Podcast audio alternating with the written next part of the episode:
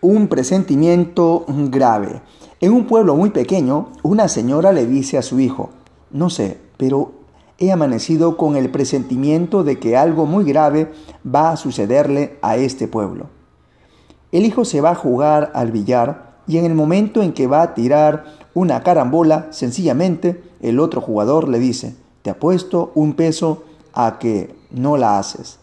Todos se ríen, él se ríe, tira la carambola y no la hace. Paga su peso y todos le preguntan qué pasó, si era una carambola sencilla. Y él contesta, es cierto, pero me he quedado preocupado por algo que me dijo mi madre esta mañana sobre algo grave que va a sucederle a este pueblo.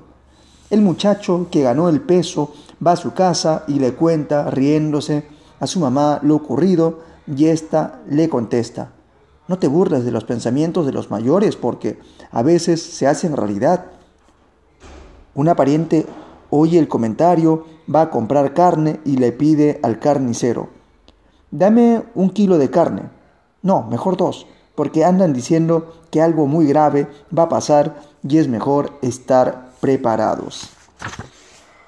El carnicero despacha su carne y cuando llega otra señora a comprar le dice, mejor lleve dos kilos porque hasta aquí llega la gente diciendo que algo muy grave va a pasar. Entonces la señora responde, tengo varios hijos, mejor deme cuatro kilos.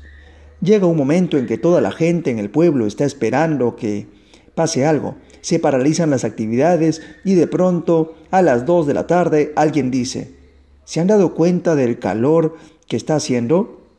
Pero a las dos de la tarde es cuando hace más calor. Sí, pero no tanto calor como ahora.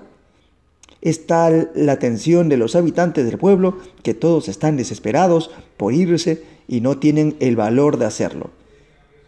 Yo que soy muy macho, grita uno, me voy. Agarra sus muebles, sus hijos, sus animales, los mete en una carreta y atraviesa la calle central donde todo el pueblo lo ve.